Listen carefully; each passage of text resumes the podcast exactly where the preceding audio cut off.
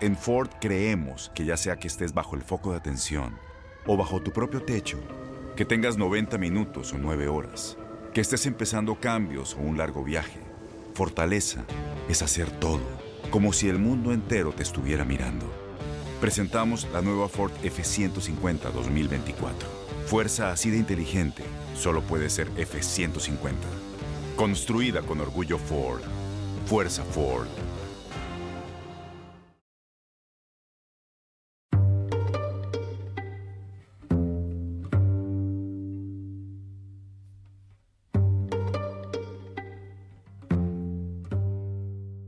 Bienvenidos a Mejor Vete, Cristina, un podcast de Univisión Noticias.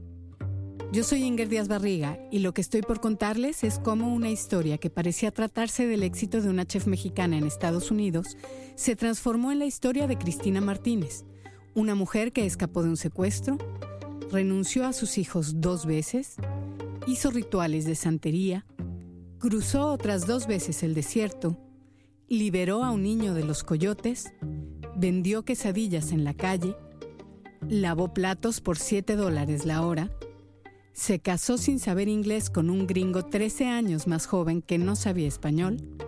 Fundó un movimiento nacional por los derechos de los inmigrantes y a pesar de ser indocumentada, consiguió que su restaurante fuera uno de los 10 mejores de Estados Unidos.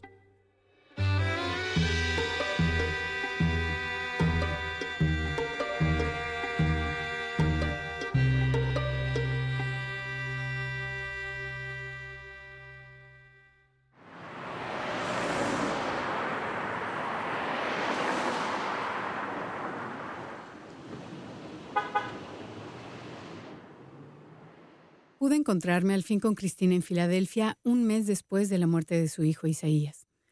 Fue la tarde de un jueves helado de febrero. Me citó a la hora de la comida en South Philly Barbacoa, a pesar de que ese día su restaurante no abría al público. A lo lejos reconocí la fachada.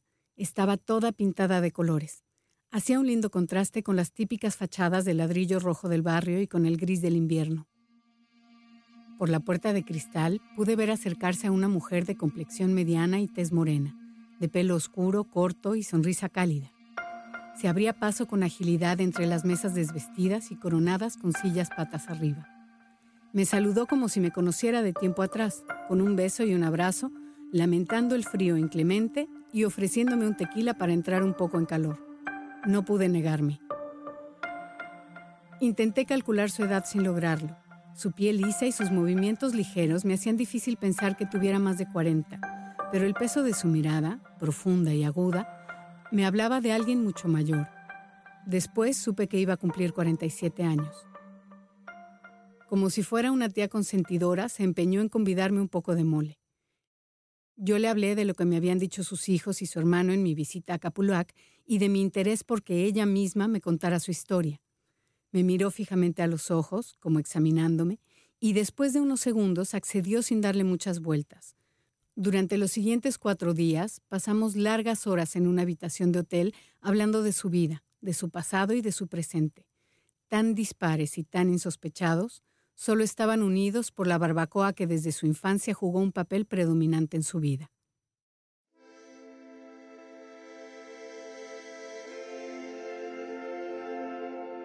Cristina aprendió desde niña los secretos de su padre, Cruz Martínez.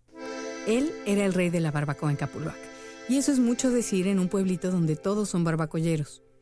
Allí la preparación del borrego en hornos de tierra es una tradición de generaciones, tanto que casi todos los puestos de barbacoa de la Ciudad de México y Toluca venden carne y pancita cocinada en las casas de Capuluac.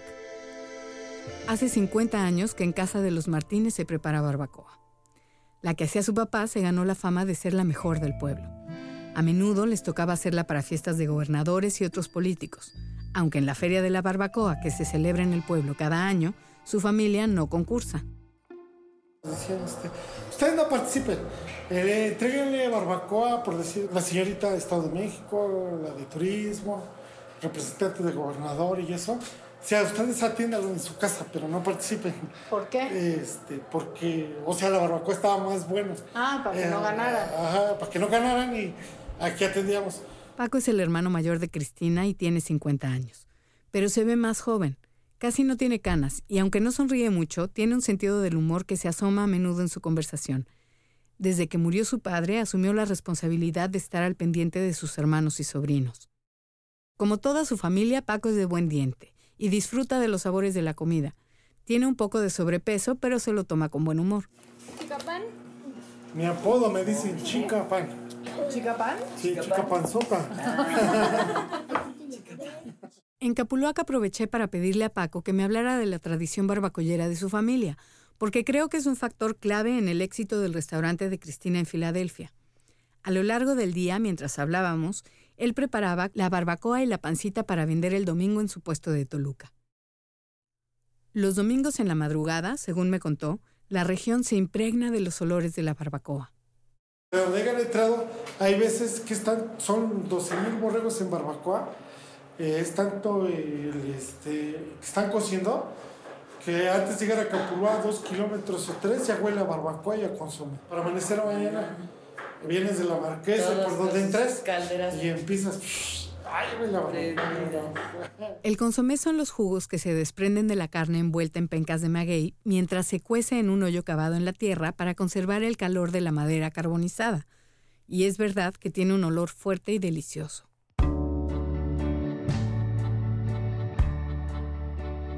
Una gran parte del éxito de Cristina como chef es su respeto por la tradición de la preparación de la barbacoa y el empeño que pone en conseguir a como dé lugar los ingredientes necesarios para cocinarla tal cual se hace en su pueblo. La familia tiene su propia receta secreta y la guardan con recelo. Desde el principio, tanto Paco como Cristina me advirtieron que no me la iban a dar pero sí me hablaron de algunos ingredientes indispensables para hacer una buena barbacoa, como las pencas de maguey, que no han sido fáciles de conseguir para Cristina en Estados Unidos. Esta es la penca de maguey. Ok. Pero a Cristina, de aquí se la llevan, eh, de aquí, eh, la introducen a la Merced, un, un mercado grande en el distrito. Ajá. Eh, y de la Merced, creo que se la llega a Nueva York y de Nueva York para allá. Aquí esta vale 5 pesos y esto es indispensable. Si tú no le echas esto a la barbacoa, es como si le echaras sal. O sea, no, no, no te queda. Conseguir carne de borrego de calidad también ha sido difícil, y del reto de lograr la cocción y el sabor que da a la carne el horno de tierra de tipo prehispánico, ni hablar.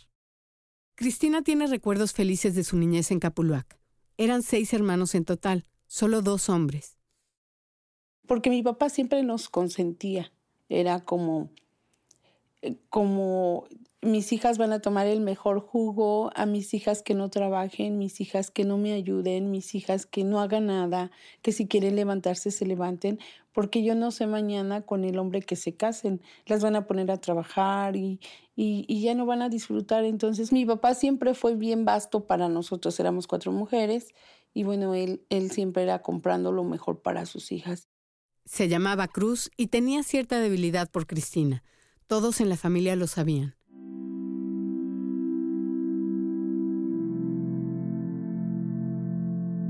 Para celebrar su cumpleaños, la llevaba al aeropuerto a ver los aviones despegar. Eso era lo que a ella más le gustaba. Nos sentábamos en las gradas, en las escaleras y miraba yo los aviones que eran saliendo del distrito. Y, yo siempre le decía, ¿por dónde se van los que van para el otro mundo? O sea, yo no podía decir que iban a, a otra ciudad o a otro estado, a otro país, sino que yo les me llevaba al Teatro Blanquita este, a mirar el show de los artistas que estaban en esa época, como la Sonora Santanera.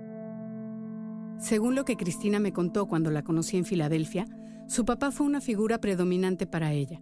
Era un tipo trabajador, alegre, vital y tenía una inteligencia práctica que ella heredó.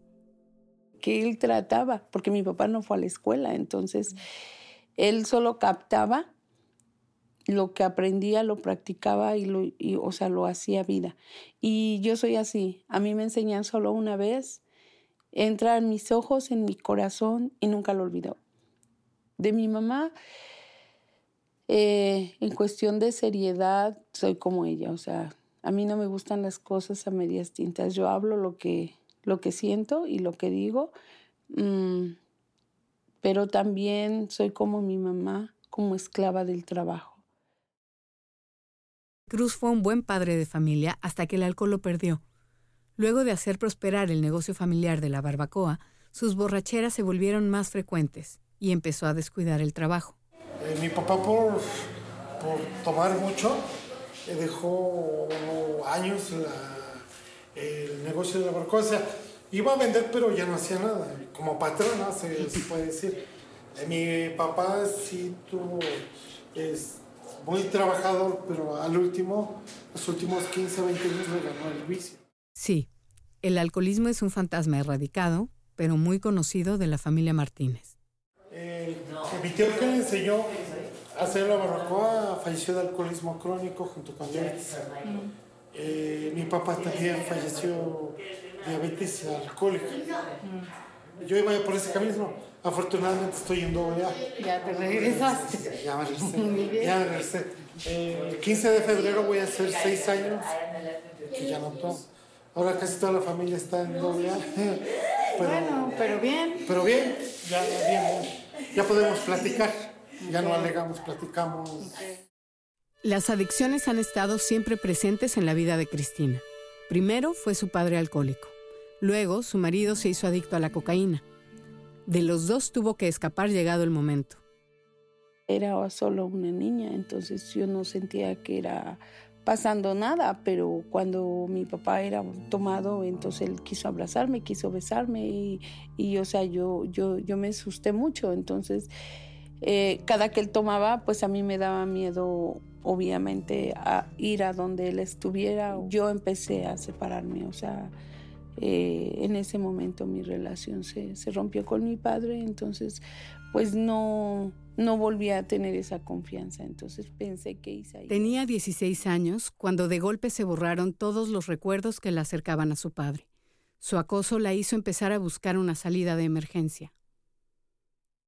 Fue como, como seis meses de acoso, pero esos seis meses se me hicieron como toda, como borrar todo lo, de lo, anterior. De, lo anterior de mi niñez, de convivir con mis papás.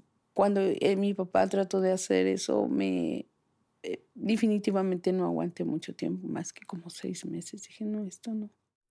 Cuanto más sabía de la vida de Cristina, más me costaba creer que esta mujer fuera la misma chef sonriente y luminosa que aparecía en los artículos que tanto habían alabado su comida y su labor activista en los últimos meses. En esas condiciones, en esos tiempos y en aquel lugar, la única salida posible para Cristina fue buscarse un marido para escapar de su casa. Además le preocupaba que alguien de la familia se enterara, no quería extender el daño a su madre ni a sus hermanos. Así que al poco tiempo, Cristina se casó con Isaías, el padre de sus cuatro hijos. A diferencia de otras difíciles decisiones que ha tenido que tomar a lo largo de su vida, Cristina nunca ha vuelto a cuestionarse esta. Aunque eso no significa que no se arrepienta, fue el origen de un calvario que aún no termina. La última vez que habló con su papá, él estaba en su lecho de muerte habían pasado más de 20 años de su distanciamiento. Él se iba a morir y quería despedirse de su hija. Eh, yo estaba aquí en Estados Unidos y mi papá dijo que quería hablar conmigo. Entonces eh, yo hablé con mi papá y me dijo, perdóname hija, perdóname, me duele mucho en el alma haberte orillado, haberte casado, haber destruido tu, tu vida. Eh, perdóname y este, y te quiero mucho y me da mucha alegría saber que estás lejos de ese hombre. Ojalá y nunca te regreses. Pero él sí me pidió perdón y, y bueno, yo le dije, yo, yo siempre te he perdonado, papá, yo nunca he tenido en contra nada de ti, pues creo que hice las cosas que estaban a mi manera, a mi alcance y no hice otra cosa más vergonzosa. Me refiero a que a que no destruí su matrimonio, a que siempre dejé que mis hermanas y mis hermanos fueran como ese su papá, nuestro papá, todo un caballero, todo un señor, todo un, todo un ser humano. Entonces creo que eso era lo más importante para mí, que mis hermanos tuvieran ese concepto de mi padre según me dijo una de las noches que nos reunimos a repasar su vida antes de convertirse en restaurantera, su mamá y su hermana Guille igual terminaron por saber que su papá la había acosado. Supongo que por eso decidió contármelo.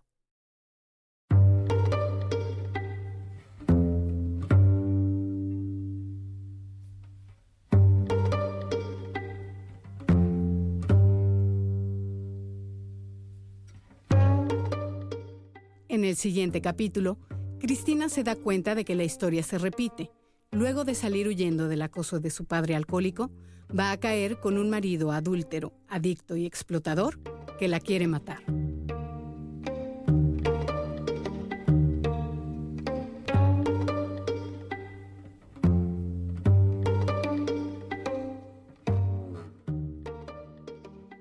Mejor vete, Cristina, es un podcast de Univisión Noticias. Yo soy Inger Díaz Barriga y lo que relato es una historia investigada, escrita y editada por mí. Delia Rodríguez es la productora ejecutiva y la edición general estuvo a cargo de Sofía Ruiz de Velasco. La ambientación es un trabajo de María Sánchez Díez y José Luis Osuna compuso dos temas originales para esta historia. La mezcla es de Carlos Hurtado. Gracias a Cristina Martínez y a Benjamin Miller en Filadelfia, a la familia Martínez, en especial a Carla, José y Paco en Capuluac, México, y a Carlos Cortés en las cabinas de Univisión en Miami.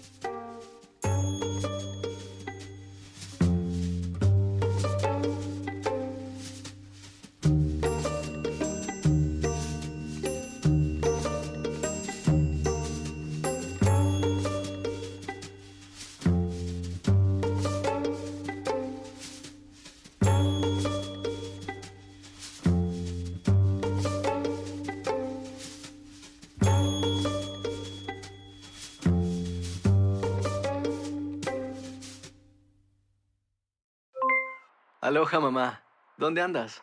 Seguro de compras. Tengo mucho que contarte. Hawái es increíble.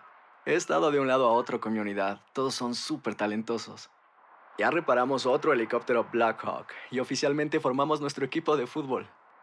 Para la próxima te cuento cómo voy con el surf y me cuentas qué te pareció el podcast que te compartí, ¿ok?